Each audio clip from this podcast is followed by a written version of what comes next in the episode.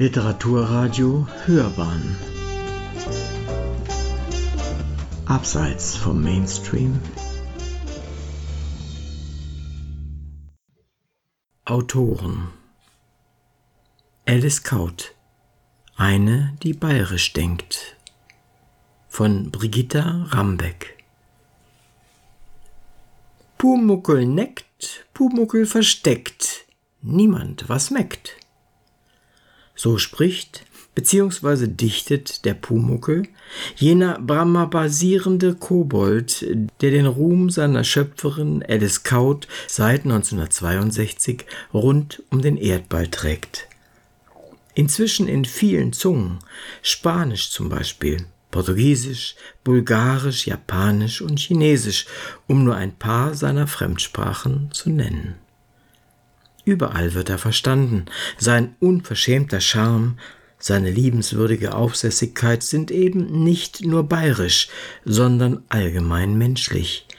Und die Konstellation zwischen Pumuckls frechem Aufbegehren und der gutmütigen Strenge seines Meister Eder scheint weithin einem Grundmuster der Verständigung zwischen alt und jung, groß und klein oder schlicht unter Menschen zu entsprechen.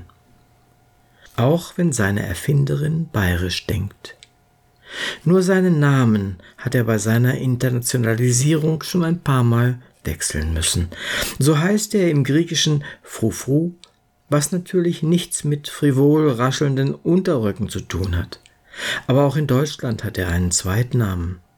Im WDR ist er als Fizibitz bekannt. Aus Rücksicht auf die zahlreichen im Sendegebiet liebenden Ostflüchtlinge, bei denen Pumuckel einen schlechten Klang hätte, weil das ähnlich klingende Wort Pomocken ein übles Schimpfwort ist.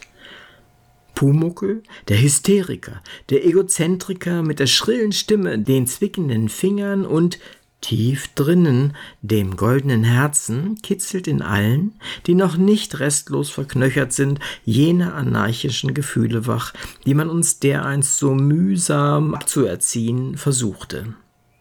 Sein Erdenwandel, schreibt Albert von Schirnding, ist das personengewordene lateinische Sprichwort von der Natur, die, mag man sie auch mit der Mistgabel austreiben, doch immer wieder zurückkehren wird.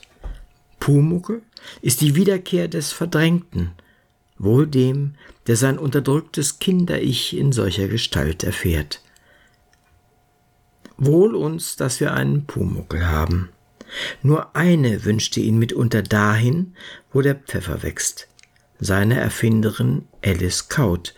Denn so unverschämt hat sich der rothaarige Irrwisch in den Vordergrund gedrängt, dass sie kaum einer fragt, was sie sonst noch alles in die Welt gesetzt hat.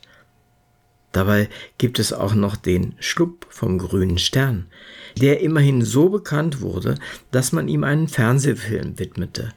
Und auch Flaps, der Fehlerflips, hat viele Liebhaber gefunden. Ebenso wie der kluge Esel Theobald oder das Märchen vom Zauberknopf, in dem nicht mit einem Zauberstab, sondern auf Knopfdruck gezaubert wird. Darüber hinaus hat sie auch noch den Fliebutz erschaffen, ein geheimnisvolles Geschöpf mit 20 Ohren und vielerlei Fähigkeiten. Zum Beispiel der, ganz schnell mal eben auf den Mond zu fliegen. Und wer weiß, was sonst noch an unerlösten Kopfgeburten in ihr anstand. Am zweiten Weihnachtsfeiertag 1988 wollte sie sich jedenfalls mit einer letzten Rundfunksendung offiziell von ihrem Pumuckel verabschieden, indem sie ihn mit einem Kreuzschiff auf hohe See schickte, um ihn dort endgültig einem Klabauterkollegen anzuvertrauen. Den jugendlichen Hörern war Weihnachten ganz schön vermiest. Der Sturm der Empörung muss in etwa so gewesen sein wie bei Winnetous Tod. Im Gegensatz zu Winnetous Vater aber hatte Pumuckls Mutter ein Einsehen. Ein bewegtes Leben. Aus welcher Quelle schöpfte dieses ebenso unbewusste wie unprätentiöse Multitalent? Künstler gab es in ihrer Familie nicht, Die Mutter war Bauerntochter aus Württemberg. Der Vater arbeitete als Prokurist in einer Münchner Bank. Nur der Großvater zeichnete und schnitzte mit Talent, allerdings ohne Ehrgeiz. Die Enkelin hingegen bekam über vielfältige Begabungen hinaus auch noch einen unbändigen Drang zu ihrer Verwirklichung in die Wiege gelegt. Wenn mich etwas interessiert, bin ich kaum aufzuhalten, sagte sie und verriet damit auch schon die Hälfte ihres Lebens und Erfolgsrezepts. Ihre Jugend war vom Nationalsozialismus, Krieg und Nachkriegszeit überschattet. Die Angst, in der Wirrnis der Zeitläufte nicht genug vom Leben zu erhaschen, stimulierte sie früh zu weittragenden Entscheidungen. Mit der mittleren Reife verließ sie das Gymnasium, arbeitete als Kanzleidienstanwärterin und finanzierte sich damit ein Schauspielstudium. Den zweiten, lebensentscheidenden Entschluss traf sie mit 16,5 Jahren, als sie den Journalisten Kurt Preis kennenlernte. Der oder keiner sollte es sein. Fürs Leben. Gern berichtete sie darüber. Zitat ich habe damals noch sehr kindlich ausgeschaut und er hat einfach über mich hinweggeschaut. So ein Mädel, zu dem die Mutter gesagt hat, auf Kleider gehören weiße Kragerl, das sieht so sauber aus.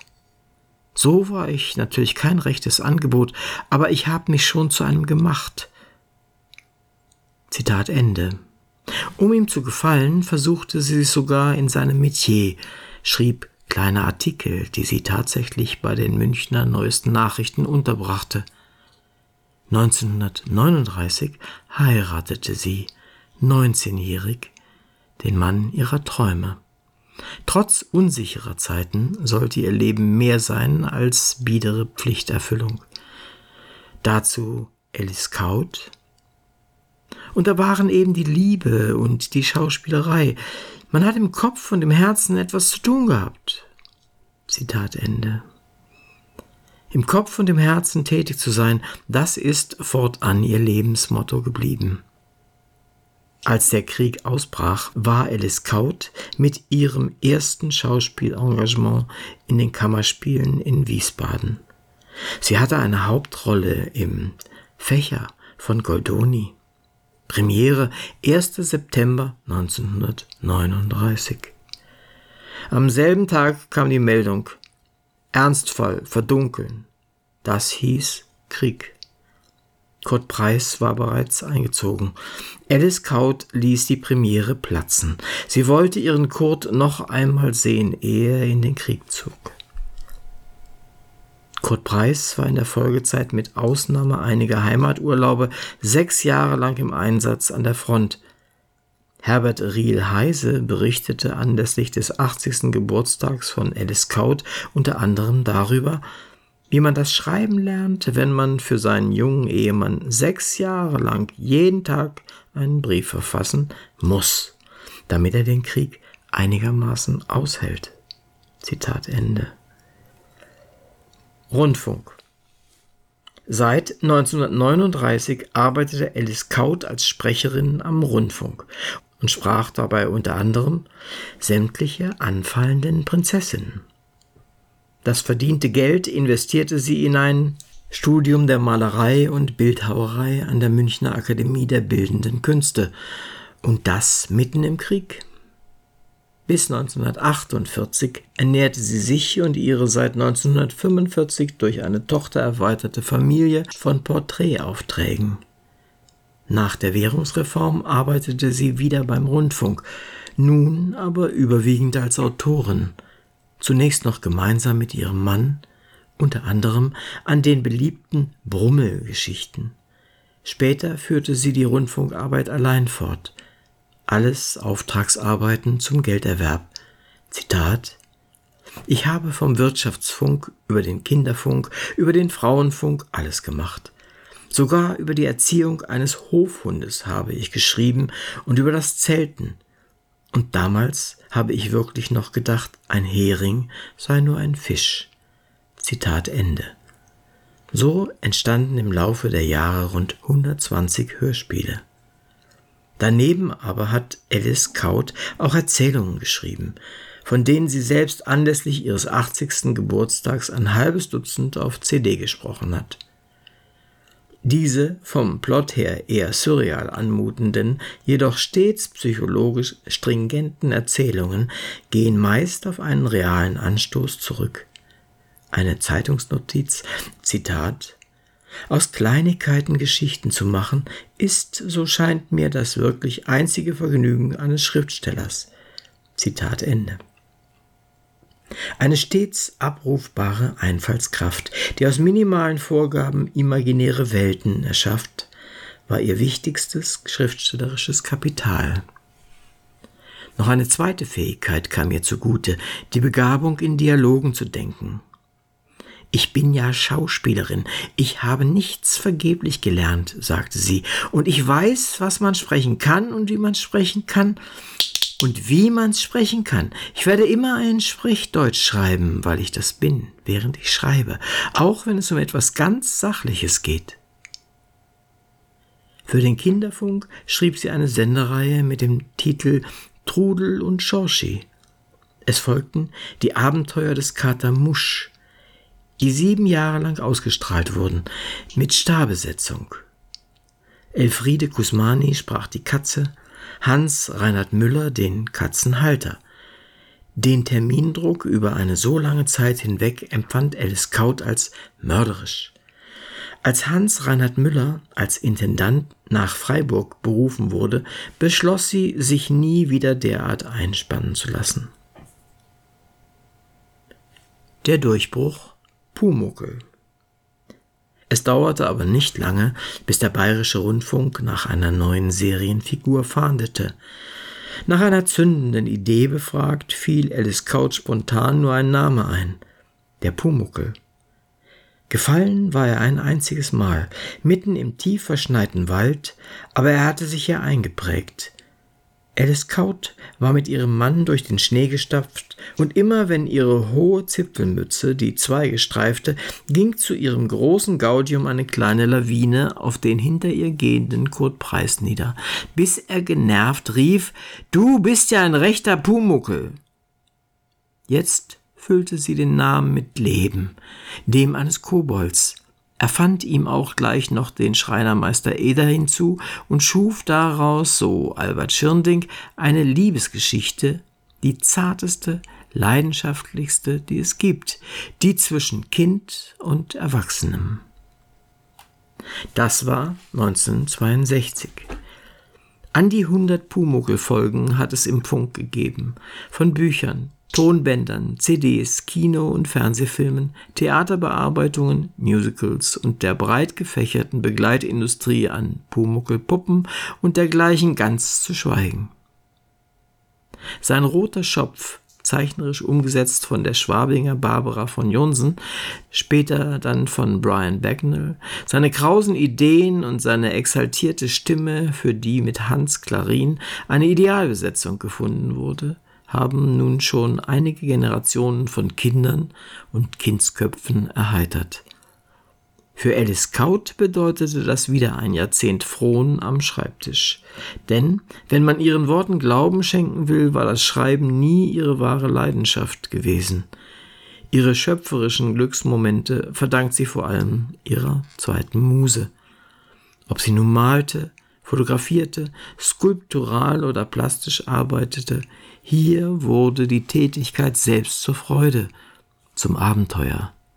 Zitat Bei den Texten, hm, da gibt es schon Zufriedenheit. Aber bei einem Bild, einer Skulptur etc. ist zumindest im Anfang so etwas wie Herzklopfen, wie beim Verliebtsein, so eine Art Glück. Zitat Ende. Keramische Arbeiten hatten dabei einen besonderen Stellenwert, aber auch die Fotografie bot viele Jahre lang kreative Erholung vom kräfteraubenden Schreiben. Eine ganze Anzahl von Bildbänden ist dabei entstanden, überwiegend der Stadt München gewidmet, aber auch ein Islandband ist dabei. Viele Preise hat Alice Kaut bekommen, darunter 1971 den Schwabinger Kunstpreis und das Bundesverdienstkreuz.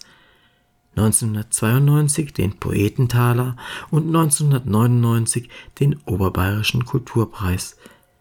Natürlich auch den Ernst Hoferichter Preis, bei dessen Stifter sie übrigens in den 50er Jahren nebenbei noch ein Studium der Graphologie gemacht hat.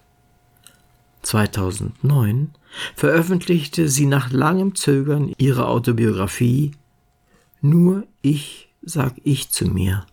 Mein Leben mit und ohne Pumuckel.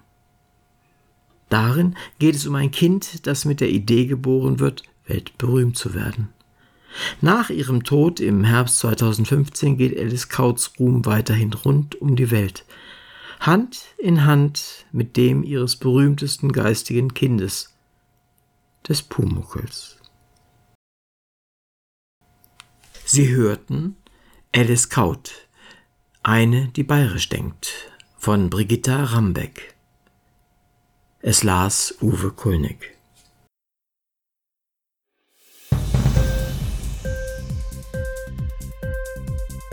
Hat dir die Sendung gefallen? Literatur pur, ja, das sind wir. Natürlich auch als Podcast.